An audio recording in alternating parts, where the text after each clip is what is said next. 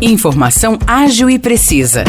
Jornalismo com credibilidade e qualidade. 92 News. 92 News. O podcast do Jornal da 92.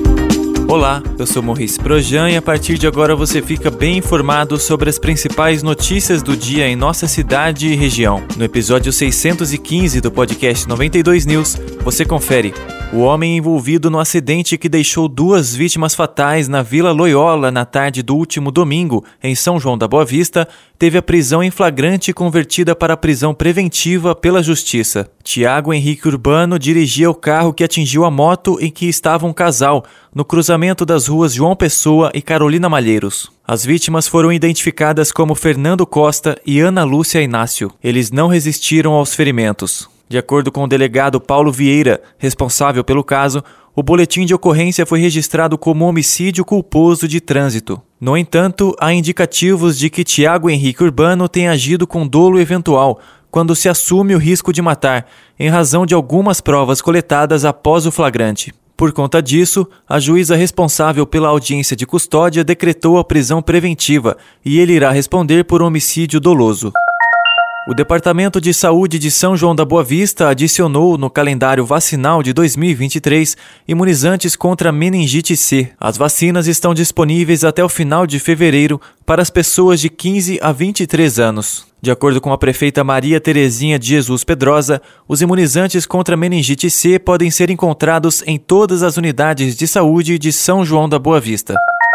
A Prefeitura de Vargem Grande do Sul, através do Departamento de Agricultura e Meio Ambiente, deu início ao cadastro para quem deseja fazer castração de cães e gatos. O cadastro pode ser realizado de segunda a sexta-feira, da 1 às 5 horas da tarde, no Departamento de Agricultura e Meio Ambiente de Vargem, localizado na rua José Bonifácio, número 813, no centro. Se preferir, é possível também se cadastrar pelo telefone 19 3641 3765. Segundo a Prefeitura, as vagas para as castrações são limitadas e os atendimentos vão obedecer à ordem de inscrição.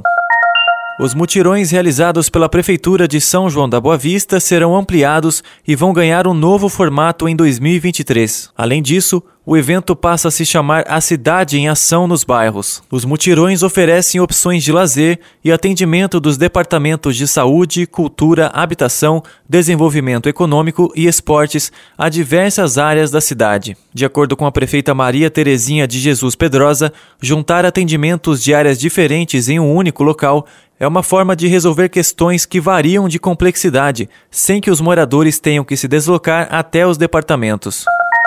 A primeira edição deste ano do A Cidade em Ação dos Bairros acontecerá no dia 28 de janeiro, no Jardim das Acácias. As atividades acontecem das 8 horas da manhã até o meio-dia. Os destaques de hoje ficam por aqui. Valeu e até o próximo episódio do nosso podcast. Para mais notícias de São João da Boa Vista e região, acesse 92fm São ou siga 92fm São João nas redes sociais. 92